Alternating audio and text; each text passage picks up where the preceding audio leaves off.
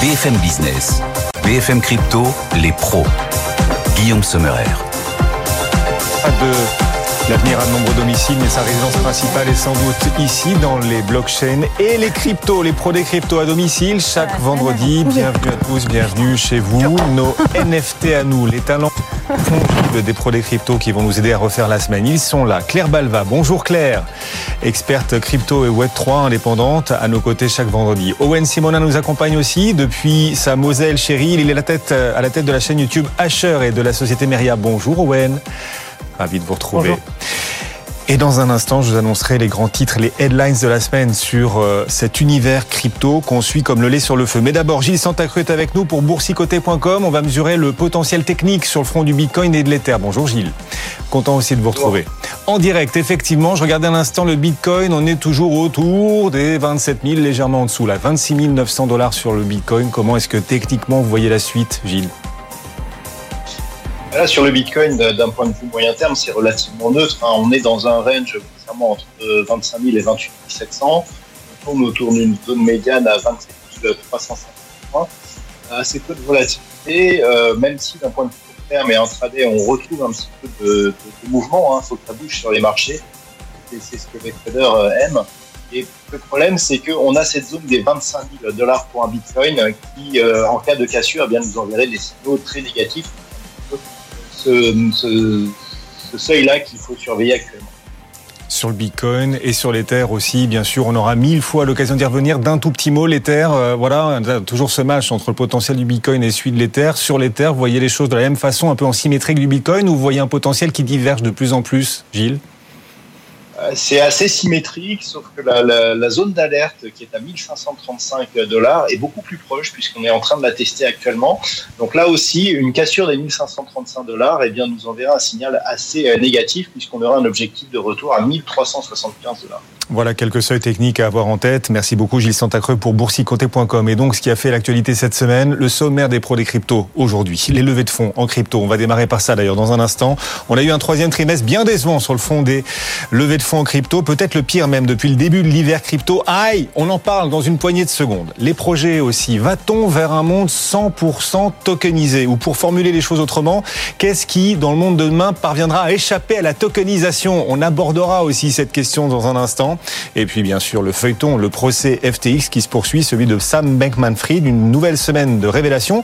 Alors l'ex-compagne de Sam Bankman-Fried euh, nous a appris au procès que Sam Bankman-Fried avait eu pour projet de devenir président des États-Unis. Oui, vous ne rêvez pas, il aurait aimé, il aurait voulu, c'était son projet, devenir président des États-Unis. Mais plus fondamental quand même, on a aussi appris cette semaine dans le procès que le fonds de garantie de FTX avait lui aussi été falsifié pour tromper les contrôles.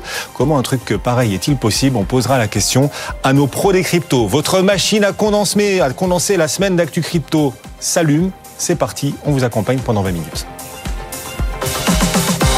BFM Business, BFM Crypto, les pros. Alors oui, dehors, il fait encore relativement chaud en cette mi-octobre, mais le marché crypto reste un petit peu chaos. Il faut bien le dire. Dans les cryptos, l'hiver est toujours là, il s'éternise. Côté levée de fonds, ça semble même clair s'aggraver. Les levées de fonds en crypto sur le dernier trimestre sont au plus bas depuis le début de cet hiver crypto. Oui, tout à fait. Alors, euh, les chiffres sont un peu différents selon les, sources qu'on regarde, mais globalement, toutes les sources s'accordent à dire qu'on est au plus bas des levées de fonds. Euh, le rapport de Messari, donc qui est une société référence dans l'analyse de ce qui se passe euh, sur le marché des blockchains et des cryptos, fait état au troisième trimestre 2023 d'un montant d'un peu plus de 2 milliards de dollars levés, ce qui effectivement euh, est en diminution de 36% par rapport au deuxième trimestre 2023. Et quand on regarde il y a deux ans, on était à peu près à cinq fois plus. Donc on est vraiment dans un contexte difficile. Hein. Vous avez dû en parler cette semaine, mais on a aussi des sociétés qui licencient, euh, que ce soit Chainalysis ou Ledger, ont annoncé des, des plans de licenciement. Maintenant, il faut aussi remettre ça dans un contexte euh, global, parce qu'en réalité, sur le marché, il n'y a pas que dans la crypto que c'est difficile. Si on regarde les levées de fonds, euh, on, voit qu'en en 2023, euh, on est par trimestre aujourd'hui autour de 70-80 milliards de levées, pas que dans la crypto, mais de manière générale, alors qu'en 2021, on était à deux fois plus. Donc on voit bien que de manière générale sur le marché, on n'est pas au beau fixe et effectivement les cryptos ne font pas exception, surtout avec des cours en berne. Maintenant, quand on regarde un peu dans le détail de ces levées de fonds crypto, ce qu'on voit c'est que la proportion des levées de fonds dans ce qu'on appelle le early stage, donc pré-seed, seed, série A, est plus grande qu'auparavant. Euh, on est presque à la moitié des, des, montants levés qui concernent du early stage euh, par rapport finalement à une proportion en baisse sur ce qu'on appelle le late stage, donc les entreprises un peu plus grosses.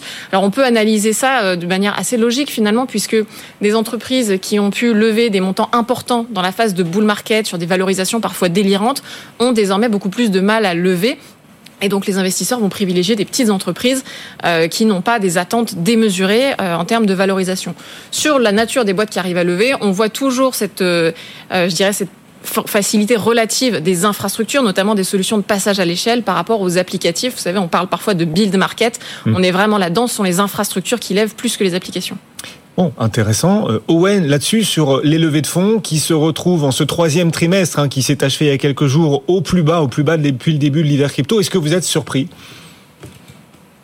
Pas vraiment. Euh, j'allais dire plein de choses que, Claire a, déjà très bien détaillées, mais il y a, il y a également une autre façon de voir le, le fait qu'il y ait moins d'intérêt dans les crypto-monnaies aujourd'hui. Premièrement, c'est le fait que naturellement, le bear market commence à durer. Et donc, il y a certaines sociétés qui ont essayé de lever au début du bear market et qui aujourd'hui se retrouvent à simplement ben, appeler encore leurs investisseurs pour demander plus de liquidité sans pour autant avoir plus de visibilité. C'est-à-dire qu'on ne sait pas, euh, est-ce que le marché va se retourner dans 6, 12, 24 mois? Est-ce qu'il va se retourner à un moment ou à un autre? Est-ce qu'on va avoir un Bitcoin qui va redonner de l'énergie et qui va apporter des couleurs et de la valeur à la plupart des, des crypto-monnaies? Ça, ce manque de visibilité, euh, ça justement, ça peut faire peur aux investisseurs qui, en ce moment, il faut le rappeler, arrivent à faire travailler leurs fonds euh, à des taux d'intérêt plutôt intéressants grâce à ce que propose justement la Banque centrale. Donc il y a un risque quand on va investir dans une start-up, évidemment, on ne peut pas comparer un risque de produit fiduciaire euh, comme celui d'une banque centrale qui va proposer 4 ou 5 points euh, et, qui va permettre aux banques retail de proposer ça à leurs clients justement et le risque d'une start-up. On n'est pas du tout sur le même risque, mais on n'a pas non plus les mêmes risques quand on investit dans une grosse entreprise qui a déjà des revenus récurrents, qui a déjà un certain modèle établi et une jeune start-up. Alors naturellement, c'est pas très étonnant de voir qu'il y a beaucoup plus d'investissements dans les tout petits projets parce qu'en effet, on va prendre un beaucoup plus gros risque, mais on ne va pas chercher 5 ou 6 points d'intérêt euh, par an. On va chercher un vrai multiple, un entre guillemets un pseudo tout ou rien parce que c'est ça quand on investit dans des projets très très early dans le monde de la startup. Et donc naturellement, c'est normal que ce soit un écart qui se creuse. En plus de ça, la situation euh, macro bah, fait peur que ce soit la situation économique, ces fameux taux directeurs, que ce soit la situation mondiale, ce qui se passe, euh, les guerres, ça prend beaucoup d'attention, ça fait peur au marché. Et donc, naturellement, rentrer dans un domaine aussi technologique que celui des crypto-monnaies, qui est dans une phase où il y a un certain désintéressement pour investir de la liquidité, alors qu'on peut la faire dormir en banque centrale à un taux plutôt intéressant, même si on se doit de considérer l'inflation, naturellement, ça repose des questions et ça va naturellement faire un travail de curation et laisser mourir certains projets qui n'auront pas eu les reins suffisamment solides pour traverser ce bear market. Oui, moi, une des, statistiques que j'ai trouvées euh, particulièrement intéressantes hein, quand on regarde les différents rapports qui sont sortis, c'est qu'on a toujours plus de la moitié des investisseurs dans les entreprises crypto qui sont des investisseurs américains, qui sont basés aux États-Unis. Et, et, ça m'a un peu étonné parce que c'est vrai qu'avec les actualités des derniers mois, on voit plein de projets quitter les États-Unis pour aller s'implanter dans des régions qui sont plus favorables, notamment d'un point de vue réglementaire ou en tout cas de clarté réglementaire. Euh, mais en fait, la proportion des investisseurs basés aux États-Unis, elle est toujours entre 50 et 55% Donc finalement, l'argent il vient toujours des États-Unis. Et eh oui, et c'est vrai aussi dans la finance traditionnelle, hein, c'est le monde anglo-saxon qui parvient le mieux à financer. Est-ce qu'on peut dire, euh, Owen, que le secteur financier traditionnel boude toujours les cryptos, hein, quand même, euh, grosso modo, mais qu'il ne boude pas les blockchains ni la tokenisation, parce que demain, absolument tout pourrait se trouver tokenisé, Owen c'est difficile de répondre à ça, évidemment, vous dire ce qui sera ou ce qui ne sera pas tokenisé demain. Je, pense que c'est une boule de cristal qu'il me faudrait aujourd'hui, Guillaume. Malgré tout, on peut comprendre que la tokenisation a certains avantages. Ça permet d'apporter de la liquidité sur des actifs qui n'en avaient pas suffisamment, notamment à travers des marchés secondaires. Ça permet d'apporter plus de portabilité. Ça permet de faciliter des sessions et ça permet d'augmenter encore plus la rapidité avec laquelle on peut justement céder ces différents actifs. Alors, encore une fois, on peut tout tokeniser. Et quand on peut pas tokeniser un objet, on peut, en fonction de la loi et du cadre réglementaire, tokeniser l'entreprise qui détient cet objet. Bref, Ce qu'il faut comprendre, c'est que c'est encore flou. C'est encore flou parce que toutes les lois ne prévoient pas la tokenisation. C'est encore flou parce qu'on sait que la régulation européenne et les lois à venir vont définir un certain cadre, mais il y a quand même deux éléments à avoir en tête.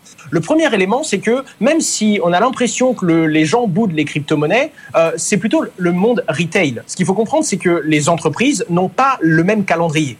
Les entreprises, plus elles sont grosses, plus on se rapproche justement des institutions et des sociétés qui suivent une régulation en cours, plus on va faire des tests. On va avancer, on va considérer son risque réputationnel et on va prendre le temps de faire les choses. C'est pourquoi un bear market de 2, 3, 4 ans, au contraire, ce n'est pas dommage et ce n'est pas euh, une peine pour le portefeuille, c'est plutôt un temps nécessaire pour que les projets voient le jour, pour qu'il y ait des proof of concept et pour que certaines entreprises puissent pour la première fois essayer la blockchain et essayer la tokenisation dans euh, certains de leurs projets. Donc c'est quelque chose de relativement normal qu'il y ait des grands groupes qui continuent et qui ne se détournent pas de la technologie parce qu'elles sont en train aujourd'hui d'essayer et de se faire la main sur les outils qui peut-être dans deux 4, 6 ans feront partie de, des grosses lignes et des, gros, euh, des grosses activités mhm. qui rapportent justement euh, et sur laquelle se concentrent ces grands groupes pour générer des revenus. C'est donc important de le comprendre parce qu'on n'a pas tous la même approche justement de ce marché. La tokenisation est très jeune, il y a donc des risques par manque de visibilité, mais en attendant, ce sont également ceux qui se positionnent aujourd'hui qui pourront faire partie des premiers et capter un maximum de ces parts de marché quand il y aura un marché des, real world assets tokenisés, c'est-à-dire quand il y aura de la tokenisation qui viendra euh, distribuer et proposer plus de liquidité ou de facilité d'échange sur des actifs qui existent déjà aujourd'hui, mais qui n'ont pas réussi à profiter et à mettre euh, en avant toutes les solutions que la blockchain peut offrir. Oui, les acteurs se positionnent sur la tokenisation parce qu'on se dit que ça fera sans doute partie du monde de demain, donc ce serait dommage de rater le train en marche. Et c'est sans doute pareil vis-à-vis de la finance décentralisée. Même les banques centrales il y a difficilement plus centralisé qu'une banque centrale. Même les banques centrales aiment la finance décentralisée, la DeFi. Qui l'eût cru?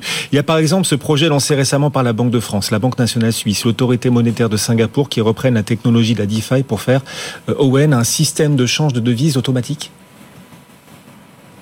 Tout à fait. Alors c'est de l'expérimentation. Il faut le savoir. Euh, il y a eu quelques news très récemment comme quoi il y a eu de beaux succès euh, et que c'est très prometteur. Et c'est très drôle parce qu'on parle du coup de finance décentralisée et on parle d'automated market making, c'est-à-dire des solutions que doivent utiliser les plateformes de prêt et d'emprunt décentralisés. En fait, ce qu'il faut comprendre, c'est que l'objectif du coup de, de, ce protocole expérimental, ce serait d'envisager à l'avenir de pouvoir proposer des pools de liquidités avec différentes MNBC, donc monnaie numérique de banque centrale. En l'occurrence, ce sera donc des monnaies numériques, mais adossées en l'occurrence sur le franc suisse, le dollar de Singapour ou encore l'euro. L'objectif va être de permettre justement de réaliser des transactions euh, cross-frontières et de pouvoir réaliser des changes dans différentes valeurs à travers, pour le coup, des protocoles de finance décentralisés entre guillemets décentralisées, puisqu'elles seront contrôlées bien entendu par les, différentes banques centrales qui prennent part justement à ce protocole. C'est intéressant parce qu'on voit, quoi qu'il en soit, même si on peut remettre en cause certains concepts de décentralisation quand on voit les acteurs qui prennent parti à ces essais, on voit la volonté d'utiliser les outils euh, qui sont pour le coup très utiles dans le monde de la DeFi aujourd'hui, de comprendre comment est-ce qu'ils fonctionnent et de comprendre qu'on ne peut par exemple pas simplement aller tirer les cours en temps réel d'un carnet d'ordre comme dans la finance centralisée et qu'on va devoir apprendre, même si on veut faire des monnaies numériques de banque centrale et même si ce sont des banques centrales qui veulent le faire, elles vont devoir apprendre à tirer des valeurs en temps réel de poules de, de, pool de liquidité ou justement d'autres algorithmes décentralisés qui seront nécessaires à l'application de ces solutions. C'est donc expérimental pour le moment, mais ça fait pas mal de bruit et pour le coup, c'est les premiers retours, le, premier compte rendu est très positif. En tout cas, c'est ce que la Banque de France fait savoir sur son site internet. Et donc, malgré l'hiver crypto par lequel on a ouvert l'émission tout à l'heure, malgré cet hiver crypto, les bonnes nouvelles continuent d'influer dans l'écosystème. Les bonnes nouvelles fleurissent. Vous l'entendez, c'est encore un peu le printemps malgré l'hiver crypto. Oui, il y a encore quelques bonnes nouvelles. Et on va en aborder une autre. Ça concerne Ripple en l'occurrence. Ripple, Claire, enchaîne les victoires face aux gendarmes des marchés américain, la SEC. Une nouvelle de plus dont l'écosystème se réjouit effectivement. Le juge refuse cette fois à la SEC une demande d'appel. Oui, tout à fait. Alors le, grand feuilleton Ripple qui a commencé en décembre 2020, euh, mois pendant lequel la SEC avait accusé Ripple d'avoir vendu illégalement l'équivalent d'1,3 milliard de dollars si ma mémoire est bonne. Euh, et le, le, fond de finalement de cette accusation, c'est la qualification des jetons XRP, donc la crypto-monnaie du projet Ripple, euh, que la SEC considère être des valeurs mobilières, des titres financiers. Et donc ce procès, euh, effectivement, est, est, particulièrement important. Ce litige est très important puisqu'il va déterminer probablement probablement aussi la qualification de nombreux autres jetons, nombreuses autres crypto-monnaies sur le marché. Euh, une, décision a été rendue au mois de juillet 2023 euh, par la juge Torres de Manhattan qui, elle, a estimé euh, que seules certaines ventes de XRP étaient contraires aux lois fédérales.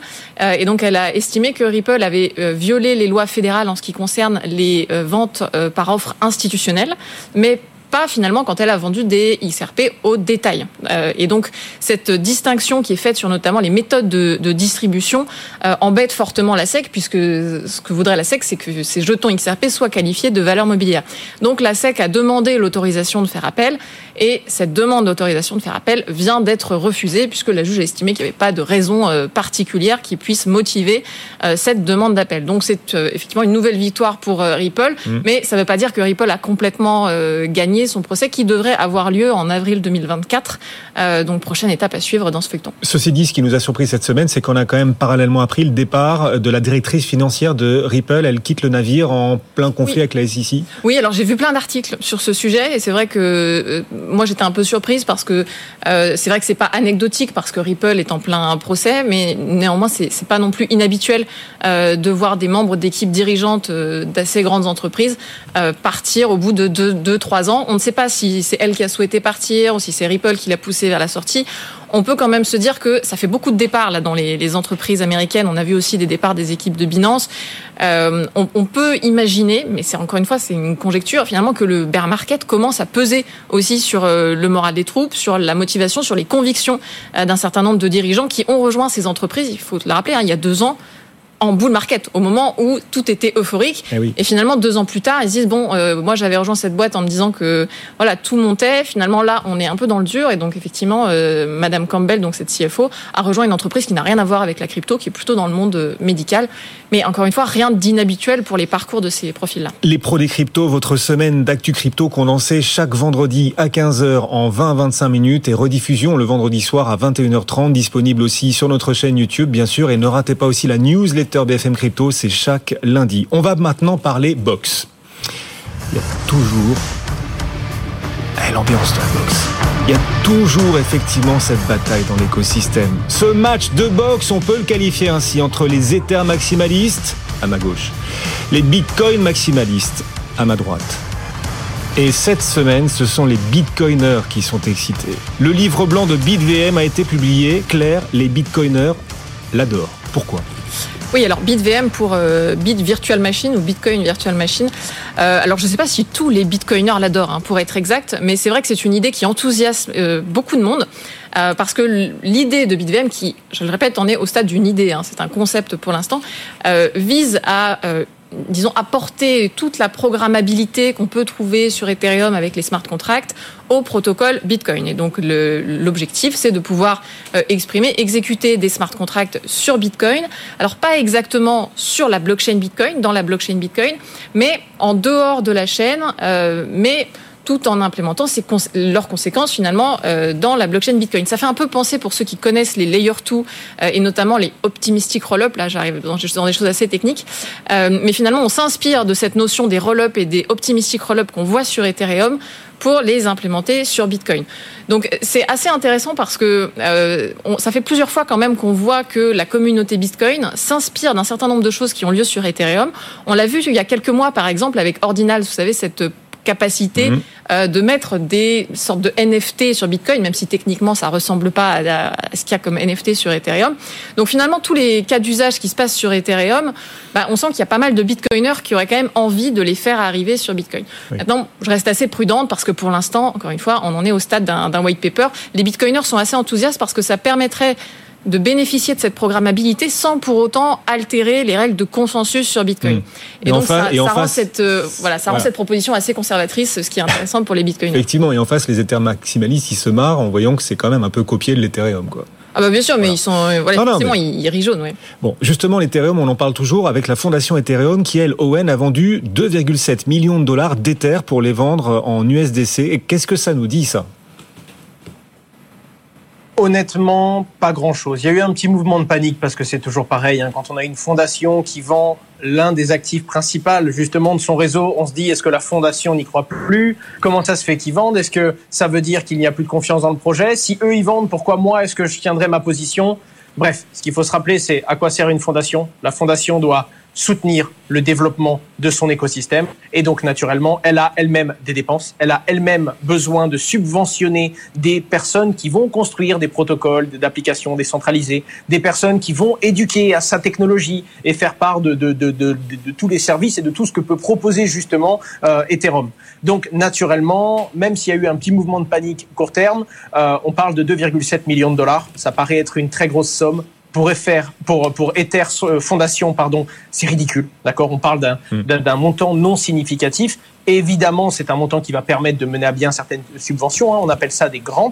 D'ailleurs, les 2,7 millions de dollars ont été crédités sur une adresse qui sert justement à distribuer des grants et à distribuer de l'argent à différentes personnes qui vont construire sur cet écosystème.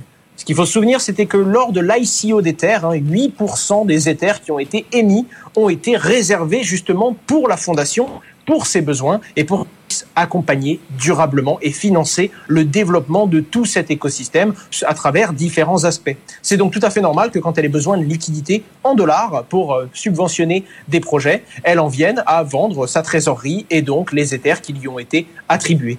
Pas surprenant, dans une période où les toutes les annonces négatives ont beaucoup plus d'impact, euh, on entend ce qu'on a envie d'entendre et on essaye de paniquer avant les autres, même quand il n'y a pas vraiment de raison de paniquer. Quoi qu'il en soit, ça a fait un petit peu tanguer le cours, euh, même si globalement c'est plutôt la baisse euh, globale du marché et le fait que Bitcoin est rendu 2-3 000 dollars qui vient tirer les terres à la baisse que c'est quelques euh, que c'est 2,7 millions de dollars d'Ether vendus. Et vous sentez, Claire, vous sentez nos auditeurs, nos téléspectateurs, ceux qui nous suivent aussi peut-être en replay, frustrés qu'on n'ait pas encore parlé du feuilleton, le procès de Sam Beckman-Fried, parce que vous tous qui nous regardez peut-être d'ailleurs en replay, on vous lit, on lit vos commentaires, on vous suit, mais on vous sent aussi en direct. Et je sens cette frustration, il va falloir qu'on entre dans ce feuilleton. Sam Bankman-Fried, deuxième semaine du procès de Sam Bankman-Fried, qu'on peut suivre d'ailleurs au quotidien sur BFM Business aussi, dans club BFM Crypto, c'est chaque jour à Maurice Tonquédec, du lundi au jeudi, à 15h sur l'antenne. Ce procès est cette semaine qui nous aura apporté, Claire, de nouvelles révélations. On a par exemple appris que le fonds de garantie de FTX avait été lui aussi falsifié pour tromper les contrôles. Comment un truc pareil est-il possible? Oui, c'est complètement hallucinant parce qu'effectivement, euh, vous vous souvenez sur les, sur les réseaux sociaux, euh, on voyait euh, parfois FTX se vanter presque d'avoir ce, fonds de garantie, cette sorte d'assurance qui était évaluée à 100 millions. Et donc, pendant ce, ce, procès, forcément, il a été demandé voilà, est-ce qu'il y avait vraiment ces millions dans ce fonds de garantie? Comment vous calculiez ce montant? Et l'ex-CTO de FTX, Gary Wang, a lâché quasiment une petite bombe en disant non, non, en fait, il n'y avait pas cette, euh, cet argent-là. Et le montant était calculé par quelques lignes de code. Euh, qui en fait prenait le, le, volume sur les dernières 24 heures sur FTX, euh, le multipliait par un nombre aléatoire autour de 7500, et puis on le divisait par un milliard, et puis, euh, et puis voilà. Et puis ça nous donnait le montant du, du fonds de garantie. Mais en réalité, voilà, derrière ce montant, il y avait il n'y avait aucune vérité, il n'y avait, il y avait aucun fondement. Euh, donc c'est vrai que c'est très, c'est très effrayant parce qu'on on se rend compte finalement à chaque fois qu'on creuse un peu plus euh, qu'il y a encore plus d'amateurisme et de fraude que ce qu'on imaginait. Il y a eu d'autres révélations cette semaine au procès? Oui, plein. Alors il y a notamment le, le témoignage de Caroline Ellison qui est, euh, qui est assez accablant. Moi, ce qui me frappe, c'est l'amateurisme quand elle explique comment étaient gérées les choses. Euh, ben, c'est l'ex-compagne de Sam McMahon en plus. Elle était, Tout à fait, qui était la, patronne d'Alameda, d'Alameda Research. Et moi, ce qui me frappe, c'est quand elle explique comment les choses étaient gérées chez FTX. Euh, bah, en fait, c'était géré euh, un peu comme, honnêtement, moi, je gérais une boîte de conseil de 20 personnes, c'est-à-dire à base de Google Doc et de Google Sheet. Et forcément, c'est euh, super flippant quand on imagine que c'était la deuxième plateforme d'échange. Et elle, ce qu'elle explique, c'est que euh, voilà, les calculs étaient faits sur des, tout simplement des, Google Sheets à la main, très rapidement, euh, que c'était échangé. finalement, que quand le bilan comptable n'allait pas, bah, voilà, qu'ils n'avaient pas peur de, de, faire des fraudes. Donc, elle a présenté euh, neuf bilans comptables différents à Sam Beckman-Fried, qui en a choisi un. Euh, donc, on, on, a vraiment un, un nombre de, de, fraudes importants. Et surtout, on, on, voit quand elle parle de Sam Beckman-Fried, mais là, c'est toujours bien sûr difficile de savoir qui a raison, qui a tort, puisque les deux se, se renvoient la balle, euh, bah, qu'il était parfaitement conscient du marketing qu'il avait autour de son image euh, et qu'il n'était absolument pas sincère. Euh, voilà, il disait bah, finalement, oui, je, je, je, roule dans une voiture pas chère, mais je, je le fais pour mon image. Et euh, on a même eu cette phrase hallucinante, euh, ben, SBF voulait devenir président des États-Unis. Pardon? C'est ce qu'elle dit en tout cas. Euh, L'ambition de Sam Beckman-Fried était de devenir président des États-Unis. Pardon, j'avale oui, ça, ça, ça fait cet effet-là à tout le monde, oui. D'accord. Ah, dites donc. Bon, ben, pour l'instant, il n'est pas, il est pas prêt d'y arriver. Voilà.